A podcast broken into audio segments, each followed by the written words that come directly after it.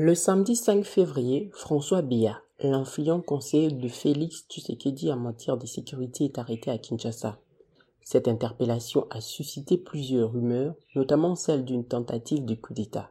Le chef d'État a dû écourter son séjour à Addis Abeba, où il participait au sommet de l'Union africaine.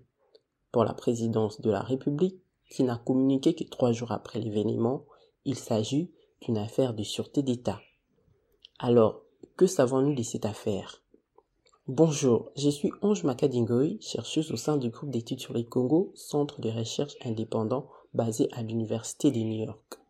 Nous sommes le vendredi 11 février 2022 et vous écoutez le 50e numéro de Punajek, notre capsule audio qui analyse l'actualité en RDC.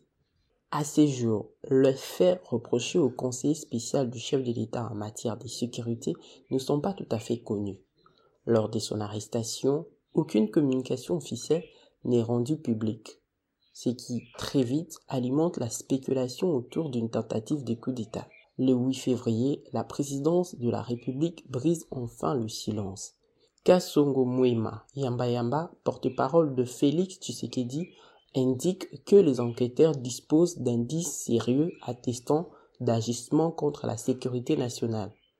Dans la foulée, Jean-Claude Boukassa, jusqu'ici assistant principal du conseiller spécial du chef de l'État en matière de sécurité, est désigné pour assurer l'intérim à la tête du Conseil national de sécurité.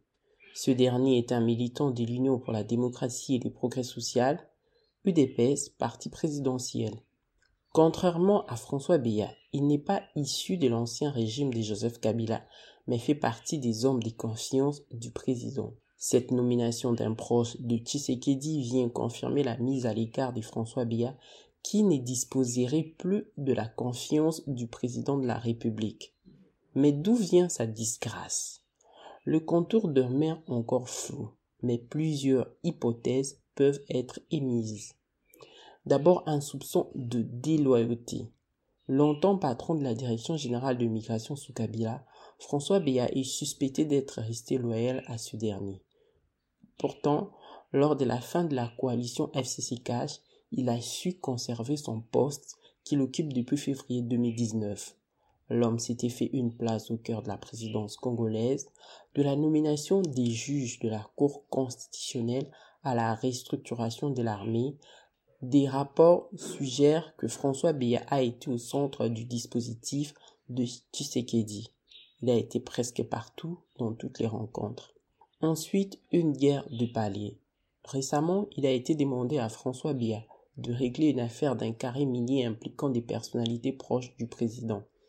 Il a à cet effet invité Fortuna Bisselele, puissant conseiller privé de Tshisekedi, à se présenter pour audition au Conseil national de sécurité. Est-ce l'heure du règlement des comptes? Dans cette affaire, beaucoup y voient aussi une fine stratégie de Félix Tshisekedi de se débarrasser des personnes qui semblent l'avoir aidé à asseoir son pouvoir. À Kinshasa, François Beya est perçu comme l'un des principaux artisans du rapprochement entre le nouveau régime et le précédent. Le cas de Jean-Marc Kabunda Kaboun, premier vice-président de l'Assemblée nationale, désormais sommé de démissionner, en est une autre illustration. En attendant la suite de l'affaire François Béat, rejoignez notre fil WhatsApp en envoyant GEC au plus 243 894 110 542 pour recevoir Pona GEC chaque vendredi sur votre téléphone. À bientôt.